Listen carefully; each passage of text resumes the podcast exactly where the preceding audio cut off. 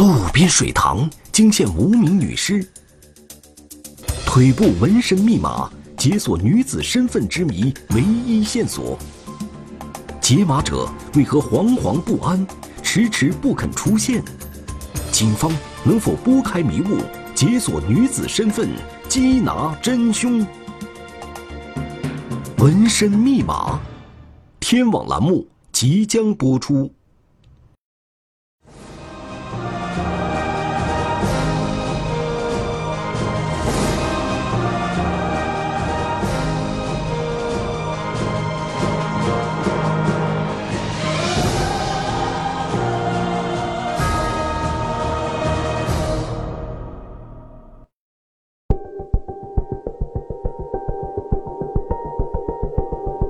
一八年三月十七日，广西来宾市华侨管理区的大街小巷都张贴出了一则当地警方的协查通报，内容是征集与一具无名女尸相关的线索。在网络和自媒体平台上，这条消息也被多次转发。短短几天，当地已经尽人皆知。纹身呀。还有携带的东西这么个特征，做制制作成一个巡视公告，打打到我们市区里面，张贴，然后的话通过微信、QQ、朋友圈这些，广泛的把这个这个这个公告给发出去。警方究竟遇到了何等棘手的案件，竟让他们如此兴师动众？就在一天之前。广西来宾市公安局华侨管理区分局接到群众报警，有人在体育馆附近的一处水塘里发现一具尸体。尸体已经高度腐败，成我们术语说成巨人观了。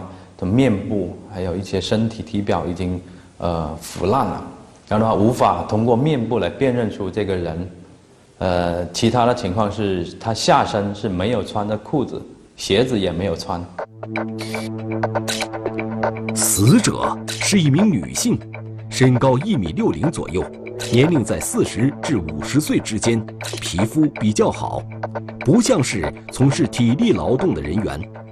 警方注意到，这具尸体被发现时，不仅衣着不整，而且随身还附着着一些反常的东西。把这个尸体打捞上来之后，发现这个是呃衣服的后面插着一块那种瓷砖。看到了这块瓷砖，警方立刻意识到，这名女子很可能是死于他杀。我们分析的话，应该的是案件的可能性比较大。如果假如是呃意外呃坠水死亡啊、溺死啊之类的话。不应该会有这种，这个砖啊什么放在身上。法医从尸体腐烂的程度，大致推断出了女子死亡的时间。通过法医的这个推论，这个结合这个这个现场的天气啊各种原因呐，这个推断出来，这个死者应该有被抛尸一个星期以上了，啊，死亡一个是有七天以上了啊。在尸体的附着物中，警方并没有找到能够证明死者身份的物品，也没有现金、首饰一类的财物，只发现了一支口红和一些计生用品。经法医对尸体进行进一步检验后，确定了死者的死因。死者的舌骨骨折，还有胸部的肋骨。左右两边的肋骨也有骨折，肺部有出出血点，这些症状呢符合这个呃死者是被窒息死亡的特征。结合法医的尸检报告，警方对凶手进行了一番刻画。因为窒息造成死亡的，然后的话，胸部两边的肋骨几乎是全部都骨折了。我们当时对嫌疑人有这么样的描述：这个嫌疑人，呃，体力肯定是比较好的，比较健壮的这么一个男性。在辖区发生如此重大的案件，广西来宾市公安局来宾华侨管理区分局立即成立专案组，启动命案侦破机制，案件侦查工作全面展开。在案情分析会上，专案组一致认为，查明尸源是本案侦破的关键。呃，这个女尸，呃，特征是比较明显的，呃，她的两个大腿这她都刻有那种纹身吧，啊，其中那左边那个大腿还刻有一个“浪美”两个字啊。尸体的面部已经腐烂，无法辨认，死者身上也找不到能证明他身份的物品。死者腿部的纹身，成了确认死者身份的。关键特征，我们分析判断，当时他“浪美”这两个字的话，肯定是跟他有一种有某种联系，对死者可能有比较特殊的含义，啊，有可能是他名字里面啊包含这两包含有这两个字，也有也有可能是其他的原因。一般来说，纹身者选择纹在自己身上的图案或者文字，都具有某种含义或者寄托。那么，这个纹在死者腿部的花朵图案，以及“浪美”二字，又代表着什么呢？当时我们侦查员考虑到这个“浪美”这两字话，第一个会不会会是那种流浪的人啊？第一个反应就是这样啊。也有侦查员提出假设，有些人喜欢把心爱之人的名字纹在身上，但是考虑到“浪美”。不像是一个男性的名字，警方觉得还是与死者本人名字有关的可能性更大一些。浪美，因为会不会是他姓名中后面的两个字？我们当时也用这个浪美，在我们公安的网里面的各种的系统里面进行了模糊的解说跟查询，是吧？通过检索关键词，警方在数据库中找到的人。虽然名字中有“浪美”这两个字，都与死者的年龄以及体貌特征不相符。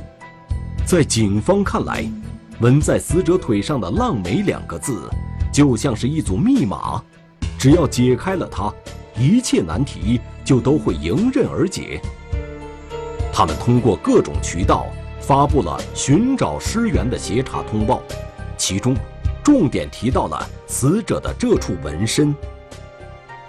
我们也把这个纹身，呃，呃，拍照后拿到我们这个市区一些这个纹身的专业店里面啊，去给他们分析。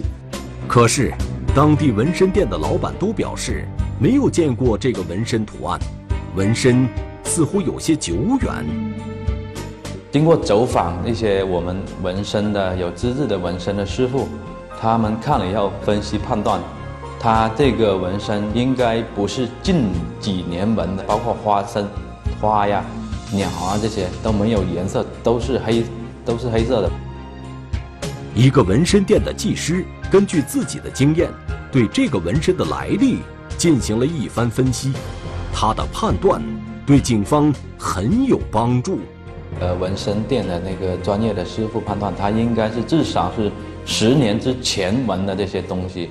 因为当时的话，呃，那个我们我们来宾，呃，还没有什么正规的那些纹身的那个店面，而且呢，应该是不是这种专业的纹身店纹的，可能是什么自己私下或者朋友啊帮纹上去的，不是这种专业店里面纹的。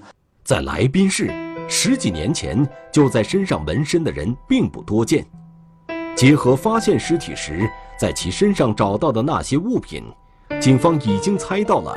这名被害人生前所从事的职业，法医技术人员从他的口袋里面拿出这种避孕套啊，或者这种口红啊，还有身上的纹身啊，我们第一个反应的话，就应该就是卖淫女吧，这种，因为只有这种才随身携带的避孕套嘛。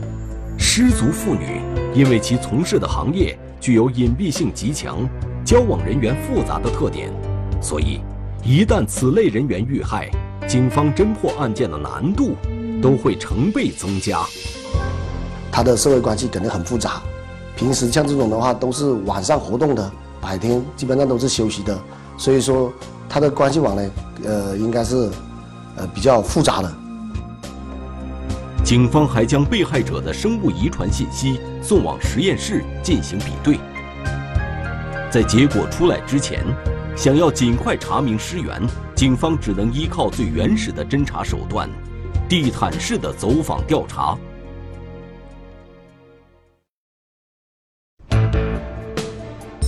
抛尸现场遗留衣物焚烧痕迹，是巧合还是有人刻意为之？水塘边出现神秘祭奠者，他们在此祭奠谁？抛尸现场疑点重重，警方该如何甄别线索？纹身密码，天网栏目正在播出。负责外围走访调查的小组，在发现尸体的水塘附近村庄展开了大量的走访工作。在走访中，民警获得了一条重要线索。呃，有些群众反映出。这个当时大概在一个星期前左右，他说发现有几个人，呃，曾经在这里做过法事，啊，但是我们，呃，问了他是他们是他们村附近的吗？他们都说不认识这些人。据村民介绍，大概在一周以前，水塘边来了几个陌生人，他们在水塘边举行了一个小型的祭奠仪式，还烧了一些衣物。我们当时也分析了，会不会是他的亲朋啊，或者好友啊，以前在一起的朋友啊，过来，呃，祭拜他。警方对这处现场进行了勘查，结果在水塘边发现了一些烧剩下的蜡烛和香纸，以及焚烧衣物后留下的灰烬。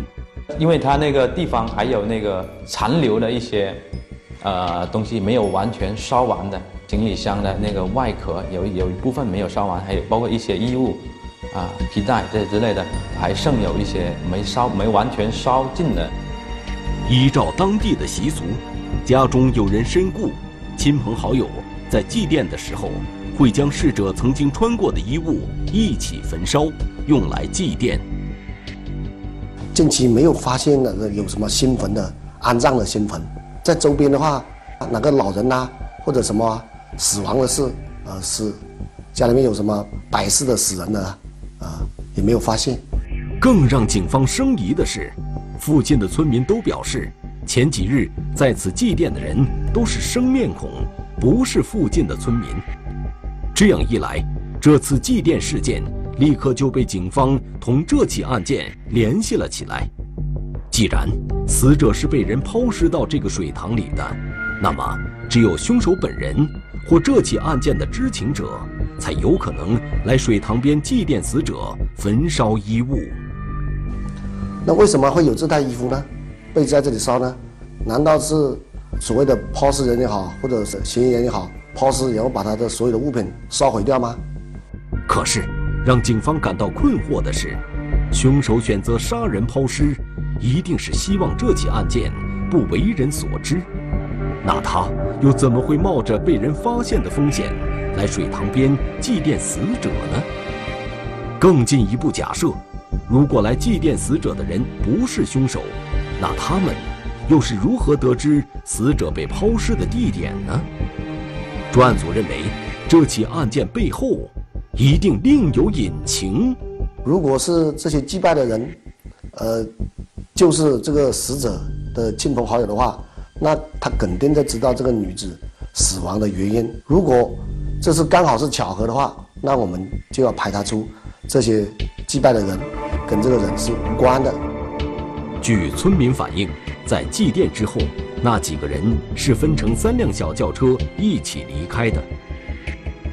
警方当即调取了案发现场周边的监控视频，试图以车找人。然后我们就对这个。呃，案发地周边的监控进行了一个摸排，还有一个进行一个卡口的筛排。当时发现了三辆，三辆小型汽车，呃，从现场出来。专案组很快就查明了这三辆车的车主信息，在和车主接触之后，终于弄清了这次祭奠事件的真相。他们反映出他们家的老人在去世有一百天过后，他们才来进行祭拜的活动的。经公墓管理单位证实，在三个月之前，他们确实安葬了一位去世的老人。有老人过世，他们回到老房子去，呃，进行一些也是呃祭拜的那么个活动，然后再回再从老家回市区的那过程当中，就刚好碰到那里有一个水塘，因为他们有风俗，刚好就是遇到水要下来，都要下来祭拜一下的。呃，刚好就是这么个巧合。真相大白，水塘边的祭奠活动与女子的死毫无关系，案件似乎又回到了起点。经过前期那么初步调查那么个情况，基本的案件，呃，陷入陷入一个一个一个死角。但是我们呃，只能开展开展大量的排查工作。第一个就是最关键的寻找尸源。警方发布的协查通报已经在当地广为传播，他们时刻关注着网上的动态，希望有人能够提供有价值的线索，帮助他们查明死者的身份。就在专案组因为无法查明死者身份而一筹莫展的时候，一名叫做阿丽的女子也在因为这件事情而饱受煎熬。死者的纹身图案，他再熟悉不过了，他一眼就认出了死者的身份。阿丽很想给警方打电话，可是出于种种考虑，一连数天，他始终没能鼓起勇气拨通那个号码。纹身解码者现身，打破案件僵局。解答死者身份之谜，让案件脉络清晰。夜幕下，神秘电动车出现，驾车男子他是谁？纹身密码，天网栏目正在播出。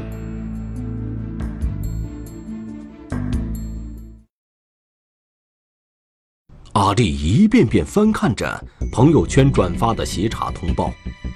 那个人的死让他整天心神不宁，他很想告诉警方他所知道的和这个纹身有关的一切信息，可是又怕因此惹上莫名的麻烦。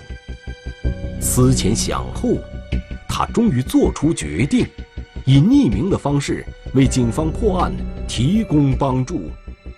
我看到那个纹身，我就知道是他。呀，听说他这样死了。公安又查不出，我说我认为我应该去报，我不可，给我去报，给公安抓住这个杀人凶手。阿丽在电话里非常肯定地告诉民警，死者姓韦，因为名字里有个美字，大家都叫她阿梅姐。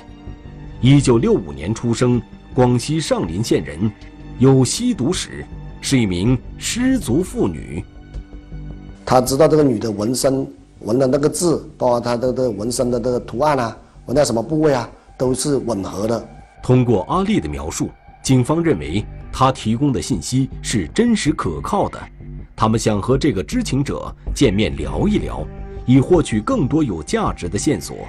可是，对方拒绝了民警见面的请求。这样的反应让民警有些疑惑。既然我们分析，既然你作为一个举报人，那么打电话过来，那应该是呃比较应该按常理来说，应该比较配合我们公安机关的调查的。但是又他这个人又拒绝跟我们见面，呃，那是不是其中有什么隐情？当时我们呃也是心中有那么一点困惑。但是警方并没有放弃，他们不断的给他打电话。终于做通了阿丽的思想工作，他答应与警方见面。据阿丽介绍，他与阿梅姐认识已经有十几年了，关系十分密切，可以说是亲如姐妹。嗯就是，哎，就是觉得他开朗，一个人开朗，跟我们又说得来，是吗？我那如果说有什么事的话，他毕竟年纪比我大一点嘛。我们有什么事，他也呃，经常安慰我们啊，帮助我们啊。考虑到阿梅姐的身份特殊，阿丽担心协助警方破案会给自己惹上麻烦。怕什么？都都怕。哎呀，这个社会那么复杂，是吗？哪个不怕一点这种事嘞？听说被杀。种种的顾虑让阿丽一直不敢与警方联系，可是，一想到多年的好姐妹惨死在水塘里，十几年的姐妹情分又让她的内心饱受煎熬。不能让我的朋友就这样呃不明不白的就死了，也不能让这个凶手。逃逃之夭夭。本案最大的难点，死者的身份，随着阿丽的出现而得以解决。决定毫无保留协助破案的阿丽，又陆续向警方提供了很多有价值的线索。阿美这个人关系，这种社会交往，他们那个，呃，在他他们那个圈子里面比较复杂，呃，那种情感啊，那种比较都比较随随性的。在调查中，阿梅姐的前男友阿强和现任男友阿兵进入了警方的视线。她现在住的话是她的呃前男朋友的房子，对，因为她前男朋友呢也因为这个呃犯罪被呃公安机关抓获，现在呢呃还在服服刑期间。呃，在他们的所谓的前男朋友还在服刑的时候，她现在又交往了一个男朋友。啊，又住在一起。警方通过调查发现，阿梅姐与阿兵同居在一起，而他们居住的房子却是前男友阿强的。这所房子会不会成为这起案件的诱因？专案组立即对阿强进行调查。她的男朋友的话也没有作案的时间，因为她的现在还正在，呃，某监狱正在服刑，还在监狱服刑中，啊。他不可能到哪边来。排除了阿强的嫌疑，民警的目光就落在了阿梅姐现任男友阿兵的身上。作为与阿梅姐朝夕相处的人，女友失踪了那么久，阿兵为何不去寻找呢？面对警方的问询，阿斌给出了他的理由。阿斌讲的话是在三月八号。晚上八点多钟，这个这个阿美出去出去外面，然后第二天都不见回来了，一直当时他还以为是被我们公安机关处理了。经过一番调查，警方没有发现阿斌更多的嫌疑，于是暂且放缓了对阿兵的调查。据阿兵反映，他最后见到阿梅姐的时间是在三月八日晚。这条线索让专案组有了新的侦查方向。呃，当时我们是分了两个组，呃，一个组是针对于这个水塘周边监控进行排查，另外一个组就是针对阿丽居住地进出人员的情况进行一个排查，呃。想及时发现阿美是什么时候从小区里面出来的，确定阿梅姐最后离开的时间。视频研判组对阿梅姐常活动的区域以及水塘周边的路面监控视频进行重点排查。在水塘周边的监控视频研判中，民警终于有所发现。三月九号凌晨四四时三七分的时候，发现这个疑似电动车作案的电动车。在凌晨四点多的路面监控中，一名男子驾驶一辆电动车，缓缓地从监控画面中的左边向右边驶过。他驶去的方向，正是发现死者的水塘方向。当时发现可疑点，也是因为这个踏板的黑色电动车。这踏板有个疑似人脚的，呃，东西，呃，外露出来。从监控画面中可以看到，电动车踏板上的物体，无论是形状还是体积，都很像一具尸体的特征。呃，因为当时是晚上嘛，还不能很视频又比较远，不能明呃，看得很准确。但是通过它的个这个形状啊，特别是那腿部啊来分析，应该很像一个人。车子是直接就开往了鱼塘边，停留了大概十十多分钟之后，掉头回来的时候，我们就发现这个车上的这疑似人腿这个部分已经是消失了。当看到电动车返回的时候，电动车踏板上的物品消失了。民警推断，如果脚踏板上的物品真的是阿梅姐的话，那么。在这停留的十几分钟里，这名驾驶电动车的男子很有可能就是在水塘边进行抛尸。基本上就确定这辆车是作案车辆，但是车上是什么人开这辆电动车，还有呃这人从什么地方来到什么地方去，我们也要做这个个视频一个追踪。驾驶电动车的男子究竟是谁？他是从哪里来的？完成抛尸后，他又要去哪儿？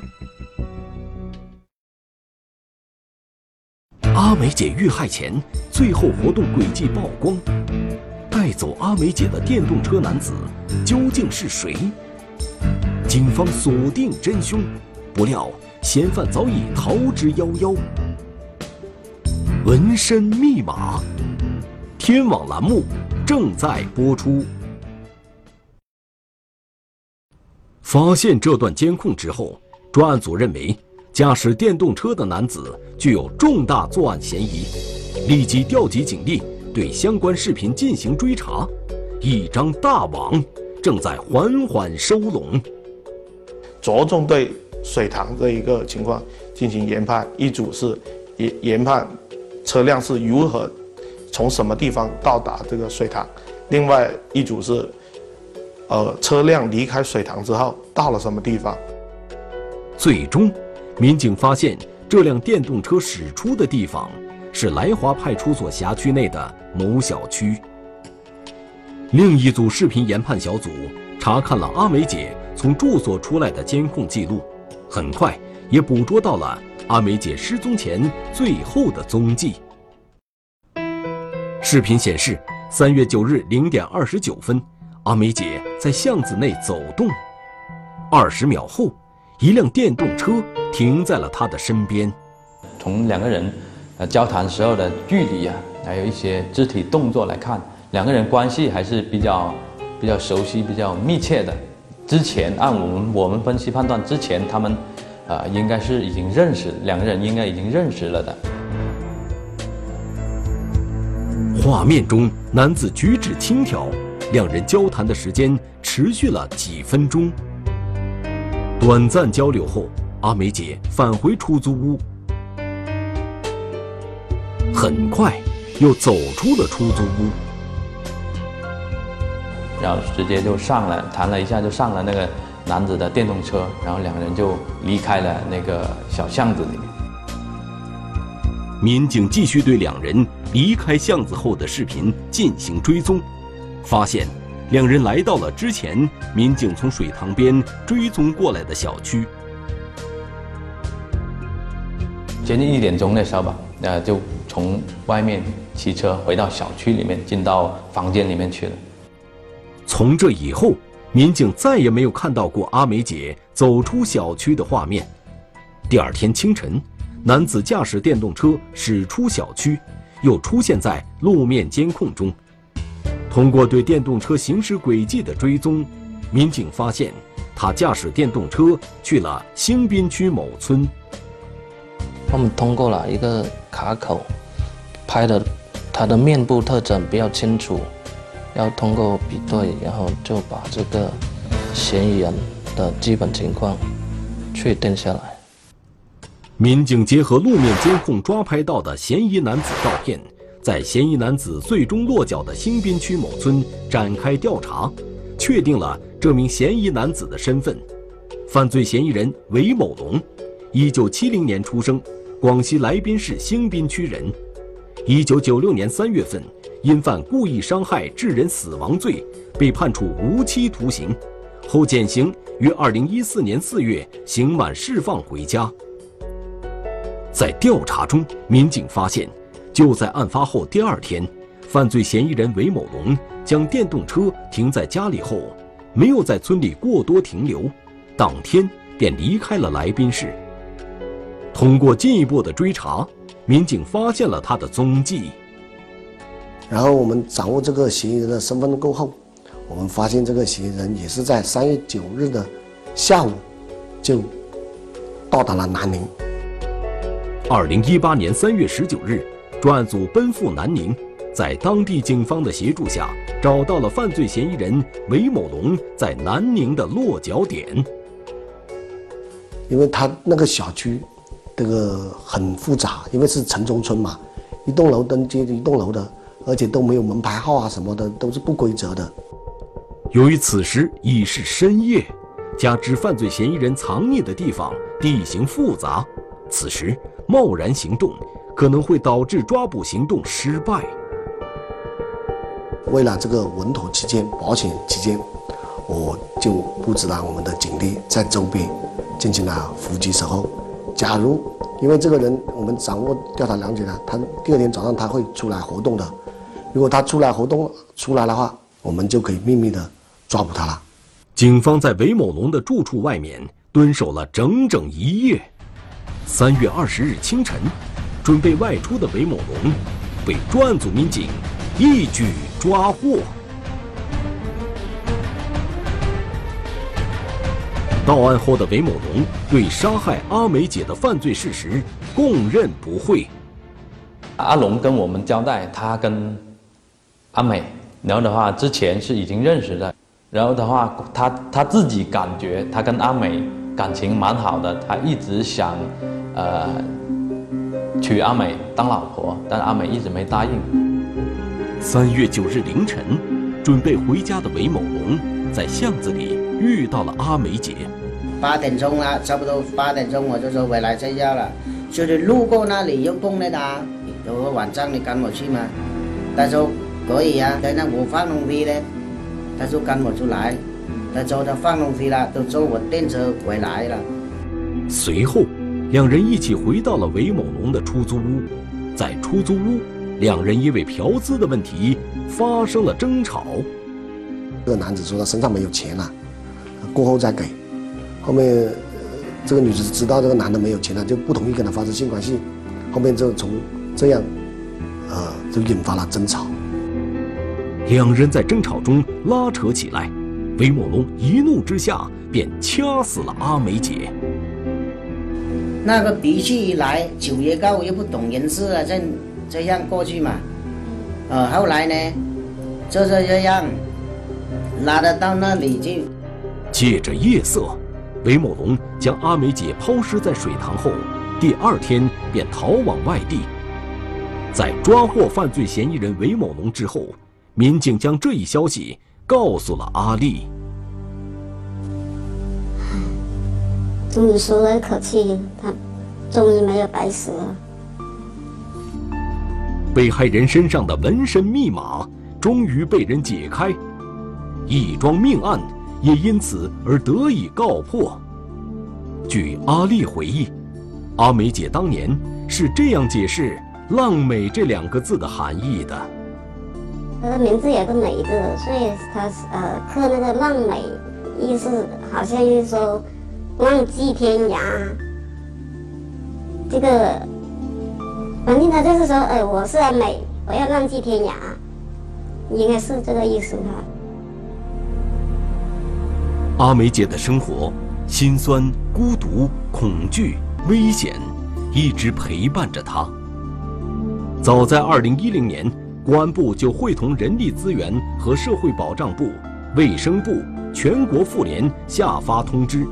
要求各地做好教育挽救失足妇女工作，使她们能正常回归社会，并在公安部工作会议上提出，特殊人群也需要尊重。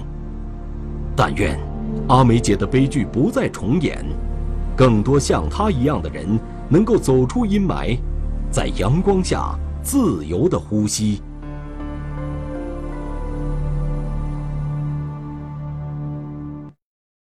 中华人民共和国公安部 A 级通缉令：肖建春，男，一九八四年十月二十一日出生，户籍地址广西壮族自治区宾阳县新桥镇大林村委会柯甲村二百五十二号，身份证号码四五二幺二三幺九八四幺零二幺幺零五七。